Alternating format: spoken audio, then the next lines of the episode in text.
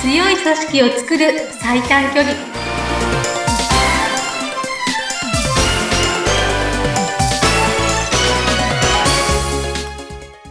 強い組織を作る最短距離組織力アップコンサルタントの中山智子ですどうぞよろしくお願いしますはい、えーインタビューを務めさせていただきますズッピーこと逗子秀次です中山さんどうぞよろしくお願いしますお願いしますはいあのー前回ね、え1回目がスタートしたこの番組なんですけども強い組織を作る最短距離はい、はい、で中山さんはあの組織力アップコンサルタントというね、えー方なんですけども、はいえー前回あのあれでしたね中山さんのまあ生い立ちというかもともとピアノの先生だったとかいろいろとお伺いしましてそうですねはい、えー今日はいよいよ、まあ、その強い組織力を作る最短距離のちょっと具体性のあるね、えー内容をお伺いしていきたいと思います。はいはい。あの、中山さんは、この、組織とか会社の、うん、えー強みを出すためになんかこう、一つの方向に向かっていくためのこの団結力みたいのをはい、うん、まあ、コンサルタントしてらっしゃるっていうことなんですけども、はい組織力の稼働率っていうことを今日はお伺いしていきたいなと思います。はい、はそうい。ですねうん。組織の稼働率っていう言葉って多分聞き慣れないというか、うんまあ普段使わない言葉だと思うんですね。はい。稼働率と聞いて、ツッピーさんはどんな連想をされますかまあ、どれだけちゃんと有効に動いてるのか、無駄なく動いてるのうん、それの率かなっていう気はしましたけども。はい。そんな感じです。うん。あの、コンサルティングっていうと、その人の経験値とかね、うん。価値観、感覚、そんなものでコンサルしていくっていうイメージをお持ちの方がほとんどだと思うんですけれども、はい。実は特徴の一つなんですけど、はい。私たちのコンサルは、一切経験値、感覚は入れないんです。あ、そうなんですか。そういう診断するのに経験値と感覚は加味し入てれな。ないいです。なんえっでと、だ経ろう。験値、感覚をお持ちなのは、クライアントさんご自身です。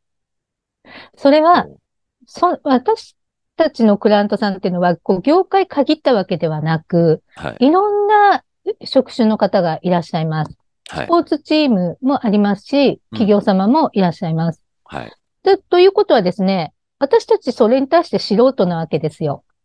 あ、そっか専そっか。門家、うん、専門家はクライアントさん自身だから、うん。うん。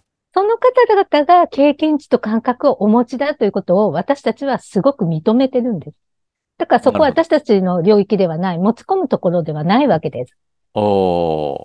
あ、じゃそっかそっか。うん、そういうこうとんなんですよ。うん、個人の技能っていうのはうんうん、その会社の人は評価できるけど、外部の人は専門家じゃないからうん、そこを評価してもっていうことなんですね。そういうことです。うんじゃあ何を提供するのかと言ったら、その方たちがお持ちでないデータを提供するんです。おそれで、まあ、その中の一つが組織稼働率と呼んでいる。私がそう呼んでるんですけれども、ー。はい。つまり、そのまま、素のままで言ったら、この組織がさっきズッピーさんがおっしゃったように、どのくらい機能しているのかというのを、100をマックスとして、パーセンテージで弾き出せるコンピューターを持ってるってことなんですよ。ああ、なるほどね。うん。はい。はい。なんで、えっ、と、まあ、チームリーダー、それが、えー社長さんなのか、えー部長さんなのか、まあ、いろいろあると思うんですけど、まあ、スポーツチームだったら、キャプテンなのか、監督なのか、まあ、そのリーダーを中心とした時のメンバーの情報を入れると、はい。えーリーダー中心した時に何パーセント稼働しますよってことを、コンピューターが計算して弾き出すんですね、おー数字を。。なるほど。ううんん。で、それが、えっと、まあ30何パーセントの時もあれば、40何パーセントももちろんありますし、うん55%とか、65とか、はい77とか、うんまあ80とか、うん。実は最高で99%っていうのを出したことがありますけれども、おー。うんまあ、まれ、まれですね。うんはい。そんな風にパーセンテージで計算で出せる。そして、つまりそれが、えっ、と、現在地なんだっていうことなんですよ。うん。あのー車のカーナビをイメージしていただくといいと思うんですけれども、はい。一概になんかその組織力アップしたいよ、チーム力を上げたいんだよって言っても、うんその目的地を入れるだけでは、ナビゲーションシステムは稼働しないじゃないですか。はいうん。つまりどこにいるのかっていうことが前提じゃないと、うん。目的地へ案内することはできないんですよね。ああ、今の現在地をそう知ならんでなす、いそうなんです。と、うん、行き先入れてもダメだよと。まあ、ナビゲーターは我々コンサルタントなんですけれども、はい。現状を把握しましょう。どの位置にあなたの組織があるのかを現状把握しましょうっていうことをまず最初にするってうんいう、そのパーセンテージで弾き出すわけです。なるほど。あの、さっき個人の経験値とかっていうのは一切入力しないんだよと、あの、加味しないんだよということだったんですけど、それをどういうデータをこのコンピューターに入力して判断していくんですかあ、個人の感覚値を入れないって、あの、私たちコンサルタントの感覚値は入れないっていうことなので、えっあとー、クライアント側、側側のうん、うん例えばそのチームリーダーと、その計算したいメンバーですよね。そのチーム、分析したいチームのメンバーには、メンバーの皆さんには、えっと、URL をお送りして、そこから質問に答えていただくってことをします。うん。そうすると直接私たちのコンピューターにその答えが入っていって、はい。で、計算してパーセンテージを出すっていうシステムになってます。うん。ああ、なるほどね。うん。そうか、そうか。それで、結局は、その、現在地がそこで把握できると。そうです。うん。だ仮にですよ、ズッピーさんがね、チームをお持ちで、はいズッピーさんがリーダーで、それをやってみました。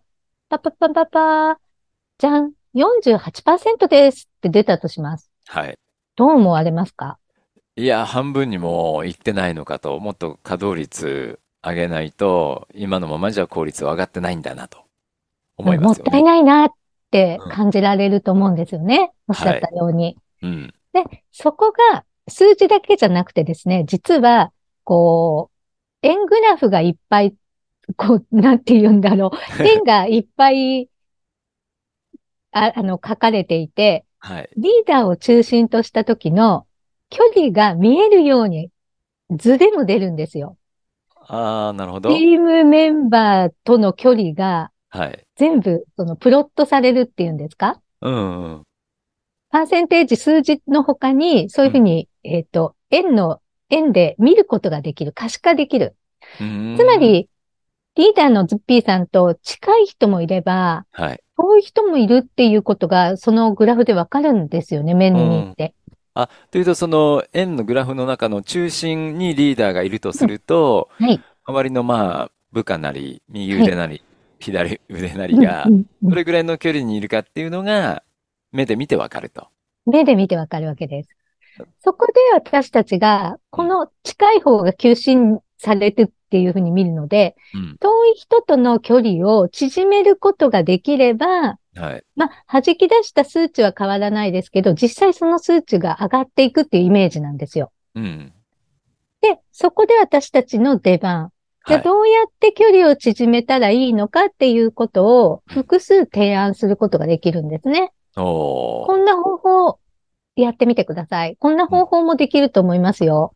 うんまあ、いくつかこうアドバイス差し上げて、はい。えっと、やるのはご本人なんで、私たちコンサルではなくて、仮にリーダーがズッピーさんだとしたら、ズッピーさんがそれを聞いたときに、あ、その方法じゃなくて、こっちでやってみますって、こうんう選択できるじゃないですか。はい。私が3つ提案して差し上げたとしたら、うんそこで経験値感覚を持っているリーダーのズッピーさんが、じゃあ、私とその部下の関係性だったら、これでやってみますってこう選ぶわけですよ。うーん。はい。クライアントさんの、私たちの提案、データからの提案と、クライアントさんの経験値、感覚を合わせてうん、最適解を作る。うんで、やってみるはってい。いうことをしていくわけです。おー。なるほど。あの、こういったか稼働率を出す、まあ、コンピューターでデータを入れて、まあ、弾き出すということなんですけどはもい、これは、あの、どこの会社もそういう方法でやってるんですかそうですね。組織稼働率の場合はその方法でやります。うんあ他にも、あの、いろんなデータは出せるんですけれども、あ、うん。もういっぱい話すとね、あっという間に時間なくなっちゃうんで、 ね一つずつ、はい。あの、いきたいと思うんですが、組織稼働率っていうデータはそういうふうに活用していきます。ええ、あのー実はこの組織稼働率っていうのを弾き出すシステムっていうのは、はい。中山さんところぐらいしか持ってないとか、なんかそういうことを聞いたことがありますけど。そうですね。うんはい。あのー私がこう、株式会社ロジックブレインというところの認定コンサルタントなんですけれども、はい。そのクラウドを提供している元が株式会社ロジックブレインっていうところになるんですね。はい。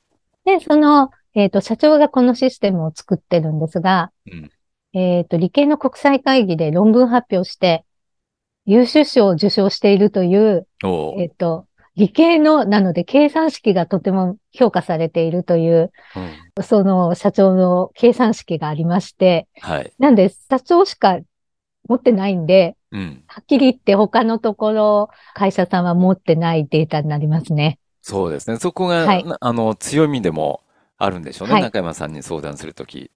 そうですね。えはえい。なるほど、わかりました。組織稼働率ね、今日のお話は。はい結。局、どれだけ、まあ、効率よく動いているか、そのリーダーと、まあ、部下との関係性、距離はどうかっていうのを測ってくれて、その距離を縮めていく作業をしていくとはい。いうことなんですね、動きとしては。そうですね。うん。わかりました。あのーあまり聞いたことない言葉だったんですけども、そういったはい組織稼働率を一度診断して、ええ会社のまあ健康状態というか、はい。効率を見ていくっていう方法、このあたりからコンサルタントをしていくとはいうことですね。そうです。わかりました。なかなかあのー言葉ではいろいろと伝わりきらなかった部分もあるかもしれませんけども、 はうんい。その可視化できるっていうのがいいですね。実際に相談した時にね。そうですね。やはりその人の中身についてって見ることが普段できないって皆さん思われてると思うんですね。はい。そこを可視化できるっていうところが具体的にこう数字で出たりとかグラフで見えたりとかね。うん。それがやはり最大の強みかと思います。そうですね。もう100分は一見にしかずですね、これね。はい。そうですね。はいえーはい、ありがとうございます。今日ね、2回目の放送だったんですけども、今日は、えー組織力稼働率、これについてお話をいただきました。中山さん、次回もよろしくお願いします。はい。今日もありがとうございました。あはい、ありがとうございました。りがとうございます。